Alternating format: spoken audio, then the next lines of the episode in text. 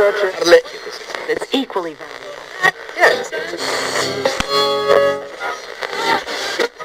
Usted está por escuchar Sin Concepto. Advertencia, advertencia a toda nuestra estimable y respetable audiencia. Con cabal sinceridad, el siguiente programa no es apto para todo público. Puede consultar nuestro aviso de advertencia en la descripción. Pues hoy le traigo una cuestión muy importante, creo que se la ha hecho una vez en la vida, por lo menos una vez, o, o varias, ya usted me la dirá. ¿Para qué chingados vivir, señor? No mames. Una, una pregunta muy cabrona. ¿Para qué chingados estamos aquí, no? Exacto. ¿Para qué vivir? ¿Para qué existimos? ¿Cuál es la finalidad? ¿Usted qué piensa acerca de eso? Fíjate que está bien cabrón. Yo, este, recuerdo que desde morrillo, pues me preguntaba eso. Yo creo que como, no sé, yo creo que como desde los seis años ya tenía esos cuestionamientos. Que pues cuando eres más morro, son cuestionamientos muy, muy ligeros, ¿no? Porque de alguna u otra manera, al menos yo en mi caso estuve cobijado pues por las creencias religiosas que me infundieron mis padres, pues. Y pues de morrillo pues te da mucho consuelo, pero fíjate que pasa el, el tiempo y se agudiza más ese pedo, ¿no? Porque ya pues, vas aprendiendo, descubriendo y creyendo nuevas cosas. Y ese cuestionamiento de ¿para qué? ¿Por qué estamos aquí? ¿Cuál, cuál es el objetivo? ¿Cuál es la misión? Pues sí está cabrón y, y yo creo que nos pega más cuando hay momentos de depresión, de tristeza. Sí como que dices, chingado, pues, ¿para qué, no?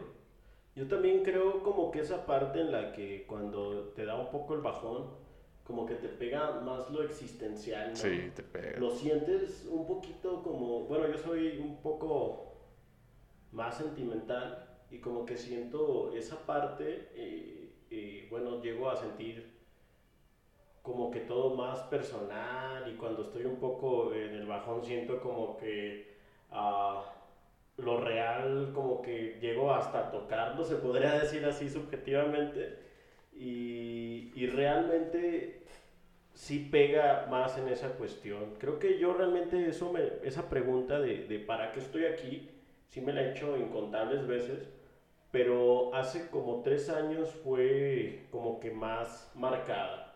Eh, bueno, yo no pasaba, estaba bien, tenía bien estable eh, en lo laboral, eh, en lo sentimental y en todo. Entonces, este, la cuestión que, que, me hacía era, pues, realmente, ¿por qué estoy aquí, no? ¿A qué vine? Eh, si tenía alguna misión o realmente necesitaba hacer algo. Y pues yo soy de las personas que trato de ayudar ese tipo de cosas y veía cómo ayudar a mi familia, a las personas que estaban a mi alrededor. Y, y más que nada, pues me sentía un poco bien, pero no me llenaba del todo, sino que me volvía a hacer esa pregunta y decía, ¿por qué estoy aquí? ¿A qué vine a la vida? ¿Qué es lo que vengo a hacer? ¿O qué es lo que realmente necesito hacer? ¿O cuál es mi misión?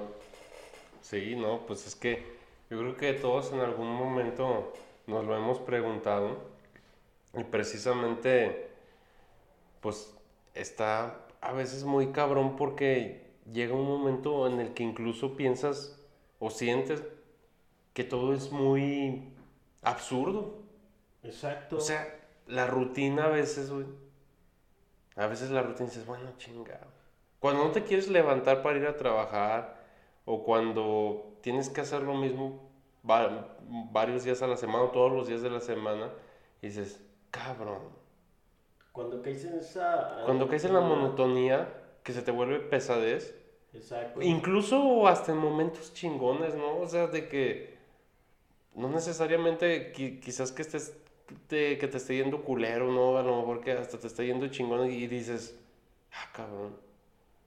Pero ¿para qué? Y sobre todo, fíjate, pensar en las, en las provisiones, ¿no? O sea, cuando, cuando te puedes a pensar en que ya en nuestra edad, que estamos adultos jóvenes, que empezamos a, a pensar en, en hacer un patrimonio, en, en, dejar, en, en la cuestión material y económica, que nos empezamos a preocupar a lo mejor por eso y que en verdad te quita la, la tranquilidad. Y a veces no te pasa que A veces hasta te presionas, ¿no? sí, como si llevaras una, llevaras prisa y a veces dices, cabrón, o sea, te puedes morir Mañana ahorita. también, ahorita llegas a tu casa. Y estás haciendo planes para dentro de 30 años, güey. Sacas tu casa de, de crédito del banco, de Infonavit o de Fobiste para 30 años, güey. Y que te, te mama de la quincena una parte y que a veces no ajustas para la quincena, no sé.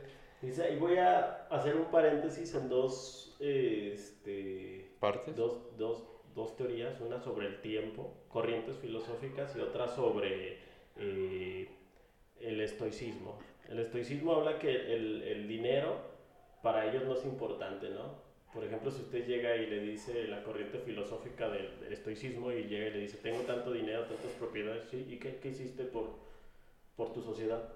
¿Y eso qué? Sí, eso que ¿Eso no, qué? no vale nada. Y otra que realmente de ese fue el presidente uruguayo, expresidente, Mojica, no sé si ya escuchado Sí, hablar de él, sí. eh, que es una, una gran persona, eh, es- he leído varios, varias ¿Pero si era de Uruguay? con él. Sí, Uruguay. Ah, ok.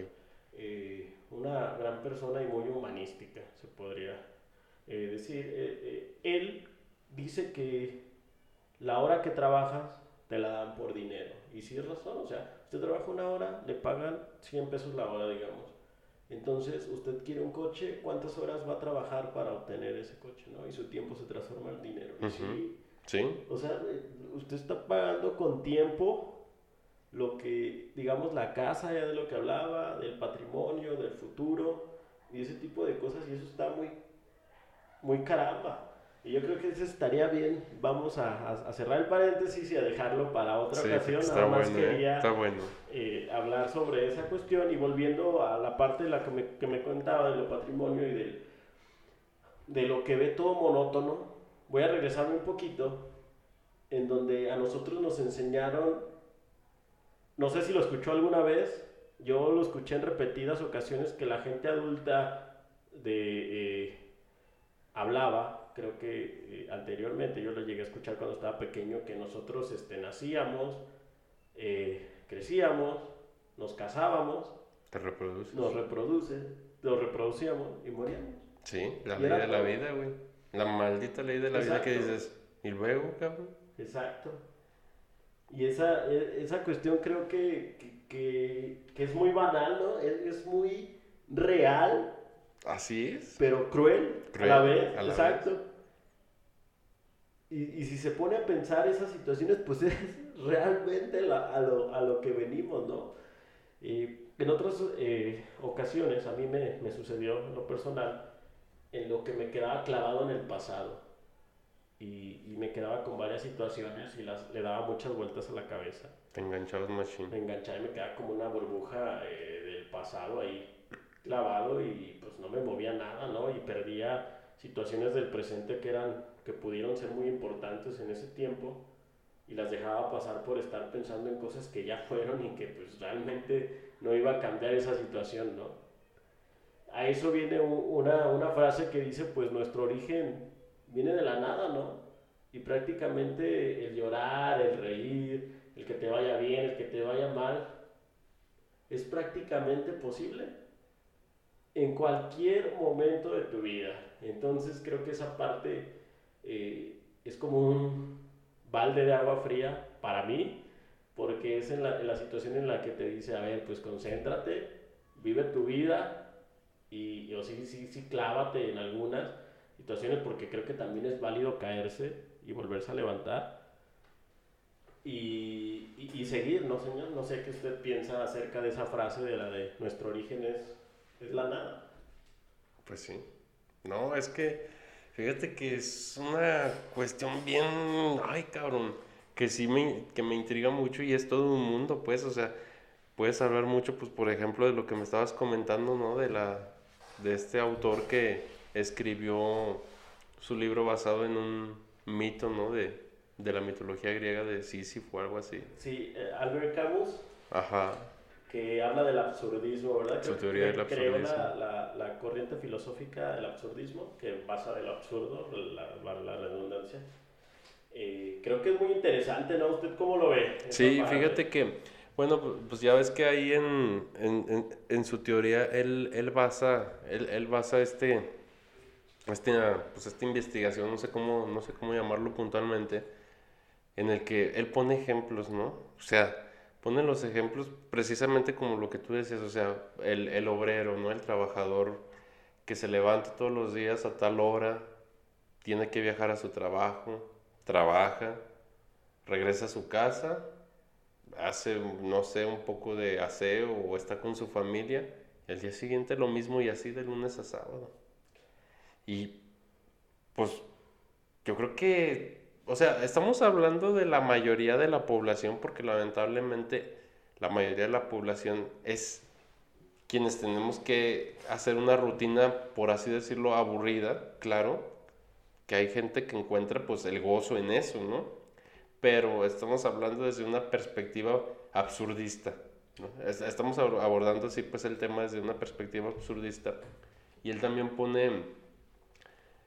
él, él, él hablaba de que pues todo cuanto hicieras, incluso hasta habla pues de cuando no solamente de los momentos mm, de los momentos pues tristes o de los momentos depresivos, sino también habla de los momentos de cuando hay gozo, cuando hay placer, también habla, plantea la perspectiva del absurdo porque, ¿para qué? Incluso cuando, hasta de las relaciones sexuales, o sea, que, que son muy placenteras, pero que si lo analizas desde esa perspectiva, te llegas a cuestionar, ¿y para qué? Sí, eh, en ese libro, en el mito de Sísifo, creo que realmente eh, desglosa un poquito, o no un poquito, un mucho de todo lo que realmente vivimos. En la parte del obrero fue la, la cuestión, creo que es realmente interesante. Ah, no sé si le ha pasado en la que se, se, llena de actividades, que también lo maneja él, que el llenarse de actividades, eh, pues no prácticamente quiere decir que, que esté ocupado, ¿no? Porque puede estar usted viendo un video en YouTube. ¿Está ocupado? Prácticamente lo está, pero realmente es algo que puede dejar. Sí, exacto. Exacto. Bueno, eh, basándonos en esa parte, creo que, que, que, hay personas que sí dedican su tiempo a, a, trabajar, a trabajar porque pues realmente tienen que llevar un sustento a su casa y se olvidan de, de la parte cotidiana, ¿no? y se enfrascan tanto en el trabajo que, que llegan a ese punto de olvidarse hasta podría decirse que de lo absurdo. Y para mí podría ser absurdo en el que yo diga, esa persona trabaja bastante, ¿no? Trabaja bastante y yo, ay, yo no, voy, yo no puedo hacer eso, yo no aguantaría. Y para él es real. Bueno, volviendo a, la parte de Sísifo, uh, la historia pues es prácticamente, la voy a resumir así, prácticamente... Eh, bueno, muy, muy, muy resumida, en la que pues castigan a Sísifo, que era un rey, por hacer cosas malvadas, así dejémoslo. Los dioses lo castigan. Lo castigan, sí, para no entrar en detalles. Y pues lo, el castigo es que va a subir una piedra del pie de una montaña. Hasta la cima. Hasta la cima. Entonces, este, pues él se empieza, mediante eso, pues escribe su, su libro, este Camus, de, de lo que iba pensando, ¿no? empieza a hacer una comparativa, ¿no? Exacto, de, la vida, de la vida diaria que vivimos muchas personas, que, es, que es muy monótona, y hace como una analogía con el mito de Sísifo, ¿no? Exacto. De que pues Sísifo, su castigo, ¿cuál fue por ser ojete? Pues los dioses lo castigan. Tiene que subir una piedra desde abajo hasta arriba de la montaña o del... Cuando llega a la cima, la piedra vuelve al mismo lugar de origen y al mismo lugar. Al mismo lugar. Y, otra vez. Y eso, y, eso, lo tiene que hacer infinitamente. por la eternidad. Infinitamente. Como, como la vida. Entonces, este autor hace la analogía porque, pues, la neta es que hay vidas de muchas personas que son así. Son. Pues, repiten sus actividades infinitamente hasta el día de su muerte. Y es ahí donde te preguntas, güey, ¿realmente vale esto la pena? Frente a esa perspectiva, pues el autor presenta tres posibles soluciones, por así decirlo. Exacto, en las que se enfrasca, creo que desglosa su libro en, en esas partes también Ajá. Y se pone eh, bastante serio en esa, en esa parte.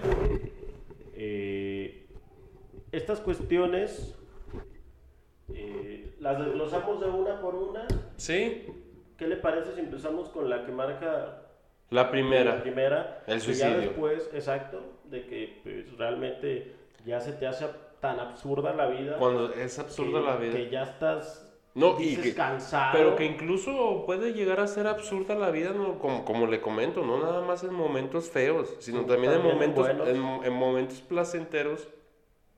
Pues puede llegar a ser absurdo porque, ¿y luego? ¿Para qué? Pues es que hay gente que aparentemente tiene todo y pues es- vive en depresión. Sí. Hablo del todo económicamente. Sí, sí, sí. Eh, pues ahí está, ¿cómo se llama este estado de Monterrey? Garza, algo así. Que es el más rico, de- creo que de- del estado de aquí, de, de- de todo México. No recuerdo, voy a buscar bien el nombre. En el cual las personas ahí eh, es un alto índice de depresión. Creo que es el estado más rico de todo de toda la República El municipio ser San Pedro. Garza García. Exacto, San Pedro Garza García es donde se maneja más, Sí, está. más dinero. Hay un, hay hay- un gran nivel de vida en ese municipio. Y Yo hay- conozco y está muy padre. Hay un alto índice de depresión. Sí, no, No se sabía. preguntan. No, no sabía eso, fíjate. No sabía En que- ese estado hay un alto índice de depresión. Es que bueno, realmente yo creo que definitivamente el, el dinero no podemos no podemos decir que es sinónimo de felicidad. Exacto. Claro Bueno, que no. Si de ahí partimos No, a- no, yo creo que tiene en algún en algún momento llega a tener una correlación, pero no es un sinónimo, o sea, no puedes decir que dinero es igual a felicidad. Creo que tenemos eso estigmatizado, ¿no? Sí. En, el que decimos, ay, si tengo dinero soy feliz. Pero no, Pero no, no, la claro que no, o sea, Algunas personas creo que, que sí lo, lo, lo manejan así, por default, pero pues prácticamente creo que esa situación este, no es el caso, ¿no? No, y, y- y bueno, analizando este tema del dinero desde la perspectiva del absurdismo, también es absurdo tener un chingo de dinero, güey. ¿Para qué? Pues sí, ¿Para qué lo realmente, realmente también es O sea, bastante absurdo. Es que todo, desde, desde- fíjate que esta, a mí me pareció muy interesante esta teoría del, del absurdo, güey. Porque la neta, o sea, si te pones en, en ese sentido analizar las cosas, todo, todo se vuelve absurdo. Todo, todo cuanto hagas. Exacto, la, la parte, bueno, en los actos monótonos, entrando un poquito, eh, me voy a desviar un poquitito en lo que estábamos, bueno, no es desvío, entra también en el tema. Eh, no sé si se ha hecho al- a- la- algunas preguntas de que si la vida es un sueño, si estoy aquí. Si es real esto. si es real esto, también creo que voy a hablar de, creo que también un punto en el que estaría bueno otro podcast, eh, que la realidad la vivimos alterada. No sé si has escuchado. Sí, sí, eso. sí. Entonces, toda nuestra mente lo altera y es muy difícil tocar la realidad. Pero bueno, como dices, Ese ya eh, sería eso- otro tema. Exacto, porque ahorita yo, yo pienso que, Entonces, hay, que, hay, este- que, hay que irnos desmenuzando lo que escribió Camus este, Entonces- para ir con sus posibles con sus posibles soluciones ante esto del, del absurdo, ¿no? Que la primera es el suicidio. El suicidio, y bueno, de ahí basándonos, volviendo a eso, en cuando te preguntas si la vida tiene sentido un poquito antes del suicidio, yo creo que te pasan mil cosas por, por la mente en la que dices realmente yo qué hago aquí, Eh, qué es lo que estoy sintiendo, por qué todo se vuelve tan real. Yo siento que esa es la parte, eh, en mi punto de vista, por qué lo siento tan real y por qué quiero llegar a este punto de realmente terminar con mi vida, ¿no? Realmente Camus lo marca como que también es absurdo También es absurdo, güey, y que suicidarte. es realmente cobarde el no saber afrontar la vida. Porque al final de cuentas, entonces, si te, si, si- si te quitas la vida, si terminas con tu vida, también estás aceptando que es absurdo. Exacto, entonces cuando terminas la vida, tú dices que realmente no la puedes superar, no la entiendes, etc, etc, pero no la marca como mala. La, la ¿no? Eh, Es una alternativa. Exacto. Al absurdo de la vida. Exacto. Pero bueno, esa es una. La otra La otra. es el salto de fe. Ese está bien chingón. ¿Tú qué piensas acerca de eso, del salto de fe? Ahí yo tengo, bueno, una frase en la que realmente, bueno, yo antes que nada les platico un poco. Yo también, mis padres me inculcaron el catolicismo desde niño. Realmente ya ahorita yo ya elegí otra cosa mediante a lo que he vivido, mis cuestiones y eso, ¿no? Bueno, eso ya es otro punto. Entonces yo siento que ningún ente superior con fuerza o una deidad eh, puede cambiar la materia o transformarla para que nos vaya bien o para que un coche nos aplaste o para que la naturaleza no llegue y nos inunde la casa. La deidad o fuerza mayor o ese tipo de cosas no va a hacer eso por nosotros. Ni para que te vaya bien. Yo siento que esa, bueno, esa ya es otra parte en la que nosotros buscamos que nos vaya bien, ¿no? Realmente si nosotros trabajamos para eso, pues prácticamente nos va a ir Pero si tú le pides a un, a un Dios que te vaya bien, ¿te va a ayudar o no? Le repito mi frase. la frase, la, bueno, no es mi frase, por ahí la debí de leer de algún lado, ahorita no, no, no, no me acuerdo de la fuente, en la que dice ningún ente superior, fuerza o deidad se encargará de reorganizar o cambiar la materia para satisfacer nuestras necesidades. Ya, te entiendo. Entonces, pues eso es bastante real, o sea, lo que es, absurdo también, porque aunque reces, yo, yo, yo, yo me siento bastante absurdo con esta frase, porque yo he rezado en momentos en los que me he sentido donde no tengo salida. Porque esperas porque espero ese, ese, cambio en el que con todas mis fuerzas, lo pides, lo deseas, o con toda mi fe, como dice eh, este punto, me ayude a hacer el cambio.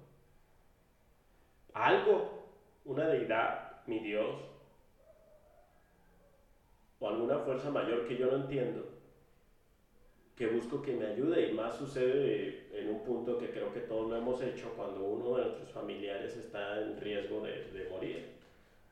Creo que ahí es donde nosotros buscamos ese, ese amparo, esa fuerza, ese salto de fe que nos ayude a, a prácticamente arreglar todo, como quien dice, si se podría decir así, chiscando los dedos. Pero pues prácticamente es absurdo, Señor. porque no va a suceder eso? Porque la frase creo que tiene razón. Sí, porque pues estás, entonces estás como haciendo, él habla de un suicidio filosófico. Exacto. Cuando, cuando, cuando, cuando te abalanzas hacia el salto de fe, pues te estás suicidando filosóficamente porque ya no estás, ya no puedes ya razonar, ya no puedes cuestionar, porque ya tienes un dogma de fe. Exacto. Entonces ya, pues ya, o sea, lo que te, lo que te digan tu religión o tus creencias, pues no lo vas a cuestionar. Entonces te estás suicidando filosóficamente porque ya te topaste. Pero, sin lugar a dudas, a pesar de eso... La tenemos. No, pero a pesar de eso, es inteligente, güey. Por salud mental es inteligente dar ese salto de fe. Por salud mental. ¿Qué pasaría si yo me quedara, o sea, en un momento difícil, adoptar esta frase o de esta frase y tomar el temple, en el que pues no hay nada que yo pueda hacer, ¿no? Y realmente ahí eh, le voy a hablar un poquito de otra corriente filosófica que viene del estoicismo en el que dice que nada más nosotros debemos preocuparnos por lo que nosotros podemos cambiar, no por lo que las demás personas puedan cambiar. Entonces aquí también vuelve a lo absurdo. Me desvío un poquito. No, ya no, vuelvo, está bien, Ya vuelvo. Este, también es bastante absurdo porque usted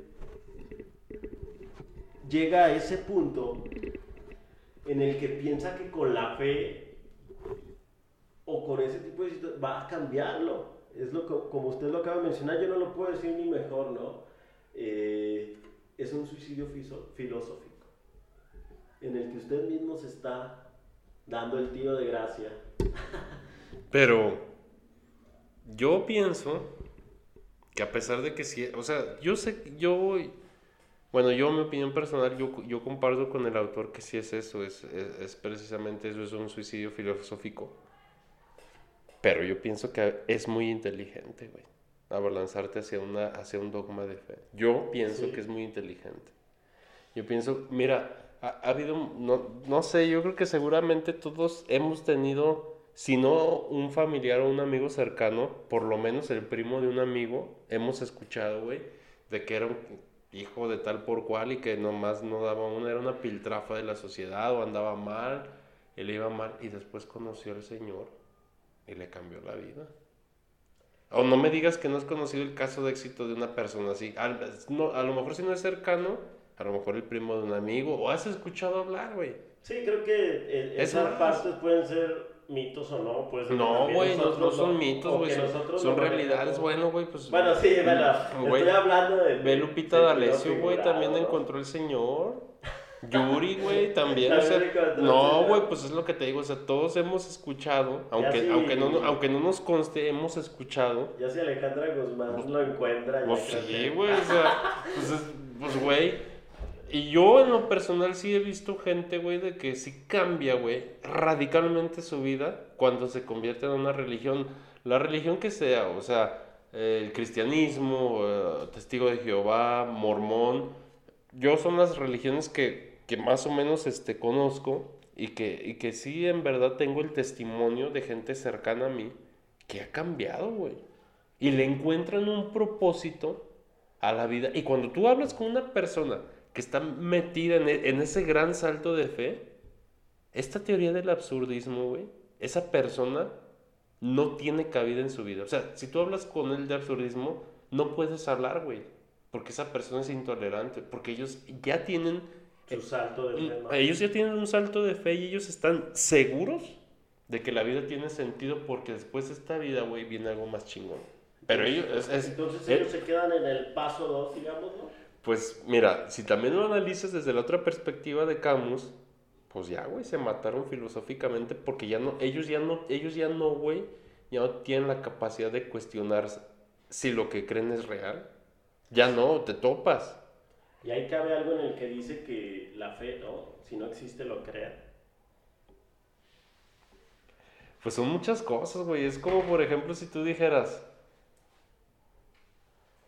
No sé, si tú, si tú, tú dijeras. Pues yo no creo que existan las bacterias porque nunca las he visto. Porque alguna vez. Ah, pero ya No. estás de- hablando de algo tangible. Bueno, pero. es- o sea. es- se- sabemos que se pueden ver mediante un microscopio. Yo nunca he tomado un microscopio en mi vida. Tú, Yo nada más en algunas prácticas, pero no así tan profesionalmente como ya lo hace un científico, ¿no? y sin embargo creemos en ellas. Exacto. Y pues, no sé, güey. Está, está cabrón, pero bueno, ese, ese era el número dos, Ese el salto de fe. El número tres era... ¿Qué era la, la aceptación? Sí, era cuando ya realmente, bueno, me voy a basar un poquito en lo de Sísifo, Ajá. en el que llega a la cima y, y prácticamente ya disfruta. Lo disfruta aceptas. cuando ya está en la cima, llega con su piedra, se para unos momentos, voltea a ver a su alrededor. Y Dice, disfruta. Qué vez bonita más. vista. Ah, otra vez, para abajo. Y otra vez viene y va con gusto a subir la piedra porque quiere ver la cima nuevamente. Porque ya te apoderas, güey, de lo absurdo. Ya te haces, ya, ya haces del absurdo, Como lo, dice lo haces Camus, tuyo, güey. Exacto, es como Ya. Camus, ya lo aceptas. Ya lo aceptas y lo haces tuyo aparte. Y, y y fue lo que comentabas en el punto 2, que la gente que da su salto de fe y acepta eso, ahí, bueno, no es que se quede en el paso 2, ahí me corrijo, porque ya pasó al paso 3 y ya lo acepta. Ajá, ya lo aceptó. Ya lo aceptó. Pero no aceptó como tal el absurdo, güey, sino que esa idea del absurdo la, des- la, des- la, la elimina de su cerebro, güey.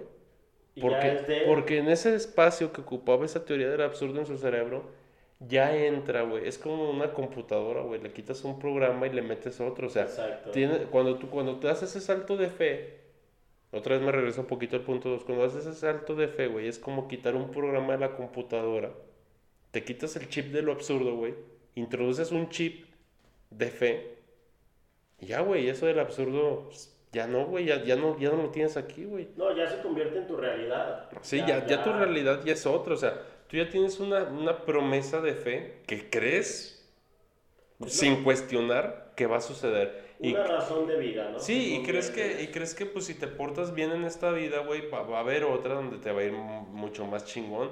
Y lo que prom- yo, yo sé que lo que promete el cristianismo en cualquiera de sus vari- variantes, güey, es de que pues va a estar mucho más chingón la nueva vida, ¿no? O sea, cuando venga lo del juicio final y todo eso. Entonces, Exacto. entonces pues ya, ya ahí hay un sentido muy claro, güey. Y, y, ese, y, y esas personas que tienen ese, ese salto de fe, ni siquiera se cuestionarían lo que tú y yo nos cuestionamos, ¿para qué chingas estamos, estamos, ¿para qué chingas estamos aquí? Pues no, porque ellos tienen la respuesta muy clara. Ellos creen que esto, pues es nomás temporal y va a venir. Ahora sí que va a venir la buena. O sea, como que esto es un cáliz. Bueno, ahí voy a hacer un, un paréntesis que realmente es una pregunta que le quiero Sí. eh, hacer. Sí. La muerte, ¿usted cómo la ve? La muerte, Sí. Porque podemos, este, realmente tenemos un estigma. sí, como que tenemos ay, no, la muerte. Ay, ya me quedan tres años, ya tengo 30, ¿cuántos me quedan? 10 a lo mucho. Y Claro. pensamos en el futuro. Ojalá lo supiéramos, nadie lo Exacto.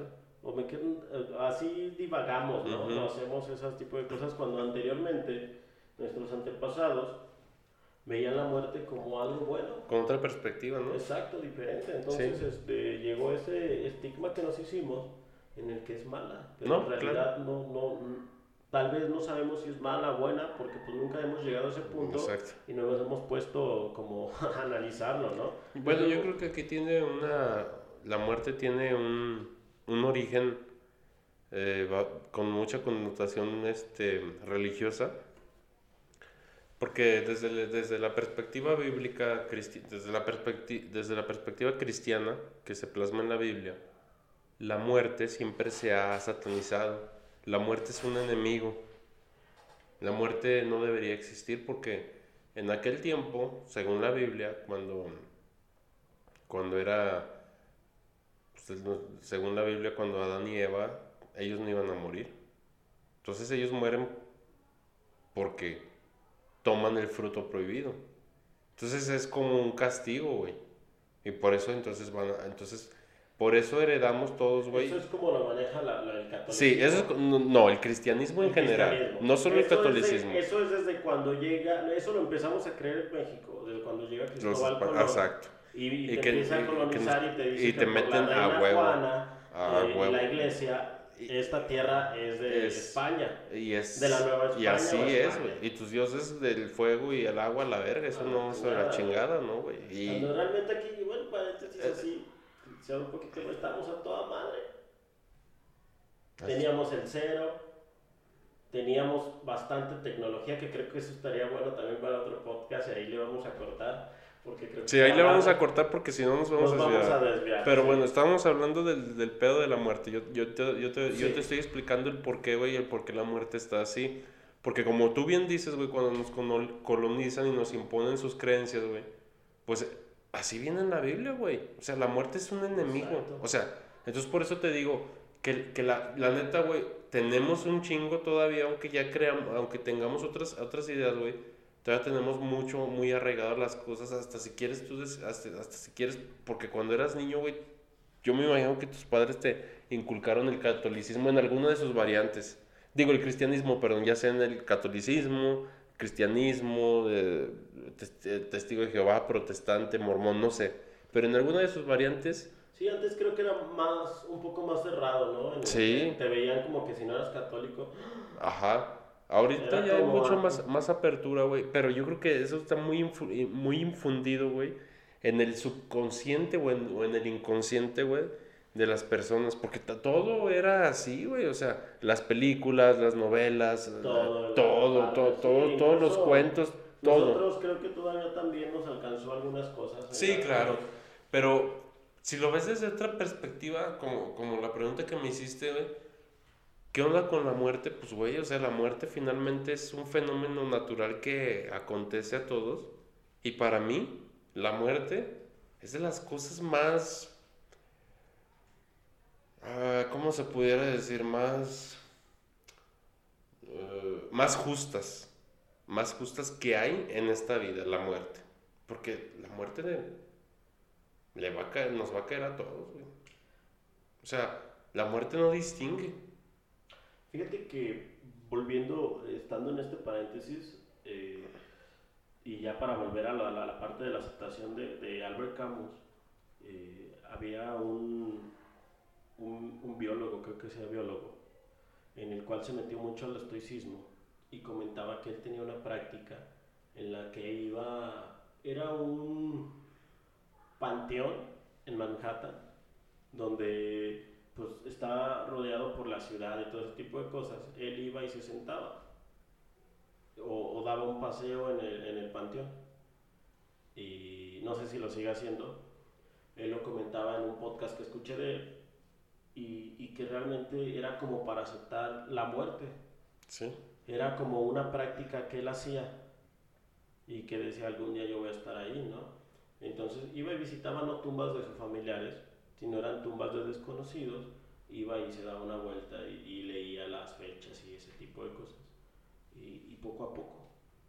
Se iba Sí, sí, fam- sí. Es que, familiarizando con la muerte. Es que él, él- él mencionaba que hay que darle tiempo a todo, ¿no? Y creo que es una práctica muy buena, poco Sí. descabellada para algunas personas. ¿Tú le tienes miedo a la muerte? Fíjate que, que yo sí soy de esas personas que le tienen miedo, eh, más que nada porque soy de las personas que voltea a ver y dice, no manches, ya tengo 20, 30 años y qué he hecho, ¿no? Y pues realmente no es algo que, que pueda medir yo, ¿no? Realmente esa creo que es un... Pues lo que mal- hagas, güey. o Si te, vuelvas, así te vuelvas magnate, pues es absurdo, Sí, güey. es que es un mal pensamiento que yo tengo, es a lo que iba. Es un mal pensamiento que estoy tratando de, de, de arraigar, que fue, como por ejemplo, hereditario, ¿no? Porque lo escuchaba de mi familia. o- ¿De qué? Eh, Hereditario, podríamos decir. ¿De qué, perdón? De que escuchaba de lo que te comenté, que decía, pues, ¿qué he hecho, no? O, o tienes... ¿Pero te refieres a lo material que has hecho en lo material o, o qué? sí, que ya ves que a veces los papás te decían, tienes ya 15 años, ponte a trabajar, o Ya, si sí. no vas a estudiar, o... Sí, sí. A eso me refiero. decían, yo a los 20 años ya, Ya tenía, tenía ya tenía tu casa, ya Sí, tenía casa, es o, ya el- tenía el terreno y ya estaba construyendo la casa. Es como el meme que sale, ¿no? Del perrito mamado que dice, mi abuelo a sus 20 años ya tenía terreno, troca y dos viejas, ¿no? ¿Y tú, güey? ¿Qué tienes, no? Y yo, ¿qué tienes? Y... Pero fíjate que también, bueno, ahí ya es otro, te- es otro pedo, pero también... No sé, güey, yo creo que también hasta el poder adquisitivo, no sé, o la inflación, no sé, güey, yo creo que hay factores macroeconómicos, yo no soy economista, no los comprendo, pero estaría bien chingón traer un, un experto en economía, Para... que yo creo que, yo creo que también eso, yo, yo, yo, yo supongo, güey, que también tiene mucho que ver los Fluye, ¿no? factores, Los tiempos. sí, güey, los tiempos, los factores Bueno, macroeconómicos, yo en porque... esa parte del meme, perdón, nada más rápido, sí. Esa parte del meme en el que comenta tal cual así fue como lo leí, ¿no? Es que ¿Te identificas, sí, pues? No, no me identifico, creo que es bastante... A mí me da risa, ¿no? Sí, no, no, me lo pues es tomo en serio porque pues yo soy feliz eh, con lo que vivo, con lo que tengo y realmente eh, pues siempre deseamos más, ¿no? Pero realmente volteamos a ver el panorama en el punto en el que dices, pues tengo lo que necesito. Sí, no, pues No es tampoco que me esté dejando llevar por el conformismo. No, no tiene nada que ver eso.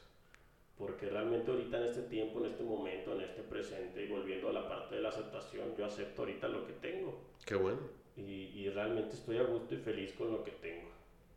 sí. Creo que también esa parte es este, bastante buena.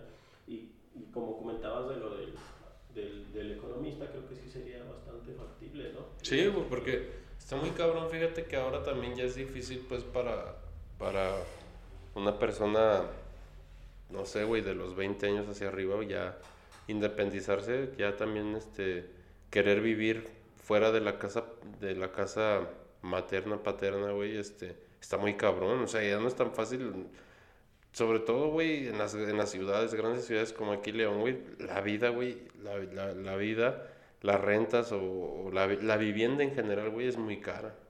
Las Sí. rentas son caras y pues a veces, la neta, pues, como a lo mejor te puedes hacer de un crédito y eso, güey, pero pues sí, sí están muy elevados los costos de las de, las, de los inmuebles, güey. Creo que sí es Entonces, de pensarse, ¿no? Sí, porque, o sea, no, no es tan fácil, güey.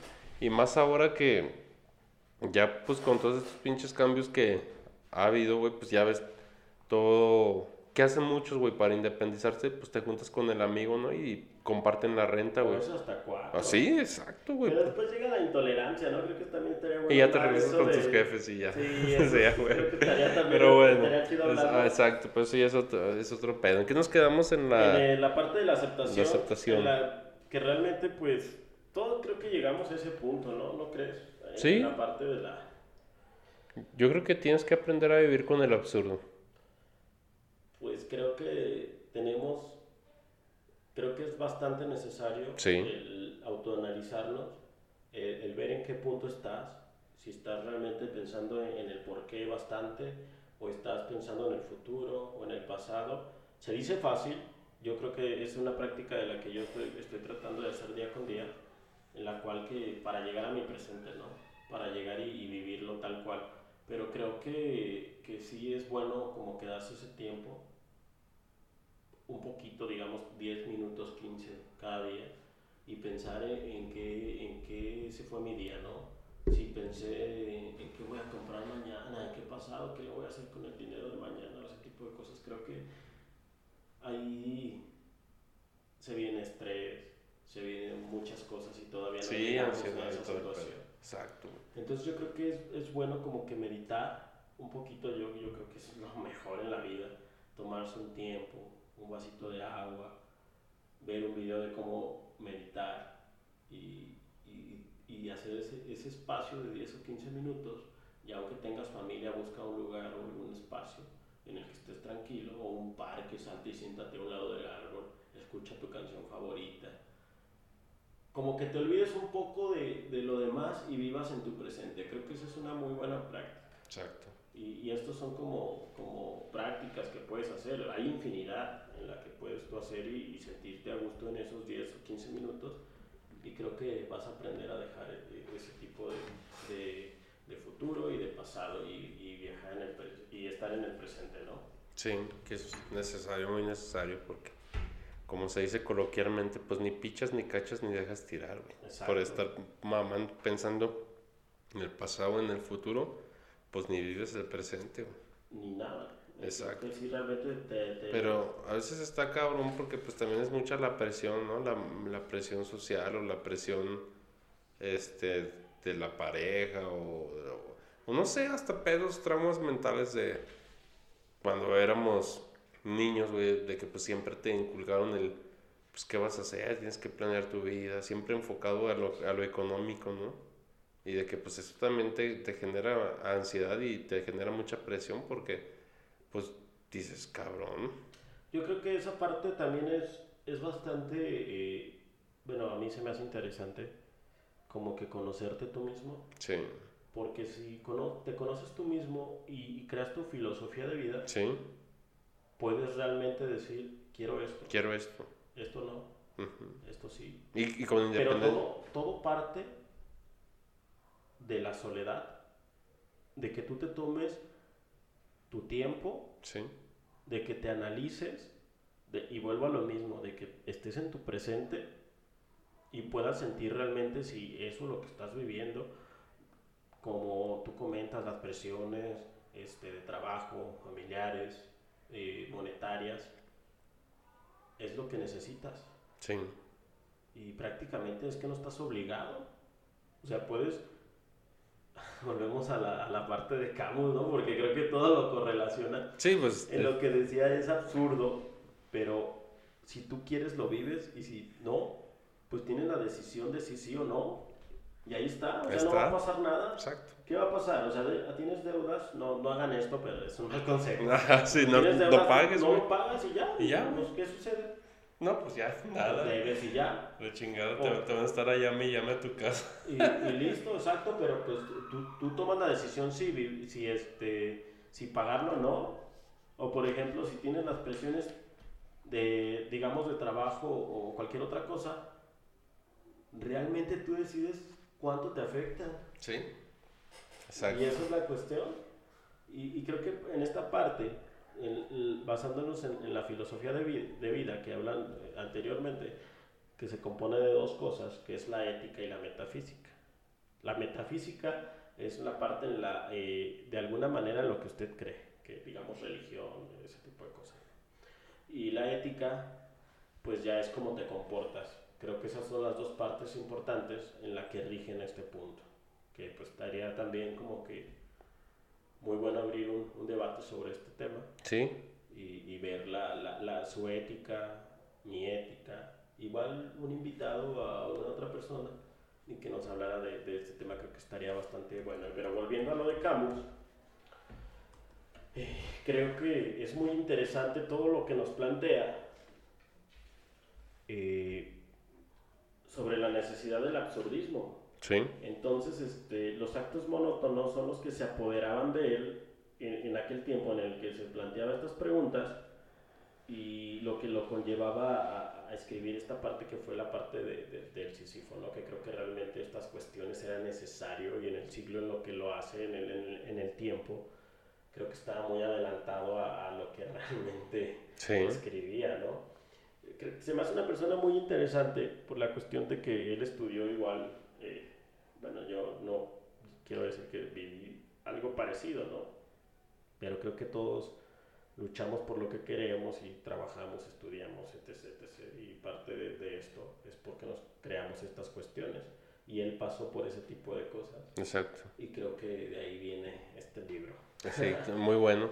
Ya por último, las conclusiones de este libro, pues es este, donde él habla de la vía de la aceptación y de ahí de la de vía de la aceptación, pues ya habla de primero la rebeldía, o sea, la- él plantea la rebeldía ante el absurdo cuando te rebelas contra él, lo haces tuyo al absurdo, en vez de que él te haga a ti, tú lo haces, tú, tú lo haces tuyo y le metes un chingo de pasión, ¿no? O sea, él habla también de la pasión para, para hace- hacerte de él y te liberas, te llegas a liberar, o sea, sabes que está ahí, sabes que las cosas son absurdas, pero en vez de que te cause ansiedad, güey, como, como Sísifo, tomas la piedra, güey, que caiga y la vuelves a subir, güey. Porque Sísifo, según Camus, se vuelve un héroe, güey. O sea, porque ¿cuál era realmente el castigo que le querían imponer los dioses a Sísifo? No era el castigo en sí la piedra, ¿eh? No, no el castigo en sí era que se cuestionara hasta el borde de la locura. Exacto. ¿Por qué tengo que subir esa... La misma piedra, ¿eh? Porque no era ni otra. ¿Por qué tengo que subir esa misma piedra si va a caer infinitas veces y la tengo que subir infinitas veces? Ja. Entonces, esa es, la, esa es la moraleja que nos deja Sísifo. De que él sabe que es absurdo, güey. Pero se revela. ¿Y sabes quién Se es el apasiona. ganador ahí? Sísifo. Exacto. Él es el ganador, güey. Exacto, es el Y- ganador. y es una- Y es lo eh, que buscaban es- los dioses. Exacto. Los dioses querían desquiciarlo Exacto. para que él cuestionara hasta la locura. ¿Por qué? ¿Qué caso tiene subir y bajar la misma piedra infinitas veces? No lo cuestiona. Se habla, habla de eso, de la aceptación, Y güey. empieza a disfrutar. Y, empie y, y exacto, güey. Habla de. Se revela. eh, eh, Eso es, eso es a lo que se refiere con la rebelión. Se, re- se revela contra. Por así decirlo, nosotros nos rebelamos contra el sistema monótono, güey. Nos rebelamos. Después, te, te- después de que te rebelas, te apasionas por lo que haces. A pesar de que sea absurdo, te apasionas, güey. Luego te liberas. Exacto. Te liberas, güey. Y ya cuando te liberas, pues ya, güey. O sea, Sabes, sabes que vives con el absurdo. Es como dormir con el enemigo, güey, pero amarlo, güey. O sea, lo aprendes a, a- querer, sabes que... Aprendes a convivir como con alguien que te llevas Exacto, güey. Y, y entonces, pues ahí, ahí se- es ahí precisamente donde Sísifo se vuelve, pues el héroe y el protagonista de este, de este podcast, güey, porque pues el güey... lo más simple en cuanto llega, disfruta la cima, ahí gana. Y otra vez y para abajo y échale Y ganas. Y otra vez para arriba. esa cima. Y otra vez para abajo y para arriba. Y infinitamente, güey. Exacto. Y pues, pues, bueno, esa es la conclusión. Esa es la conclusión, señor. Hay que ser felices a pesar de que a veces tengamos momentos turbulentos donde nos Exacto. invada el pesimismo o nos entre el absurdo, güey. Pues simplemente es, es, es, es esto. Tenemos que aprender a aceptarlo, a rodar la piedra. a rodar la piedra una y otra vez, güey. Y disfrutar el camino como caiga. Listo. Listo, señor.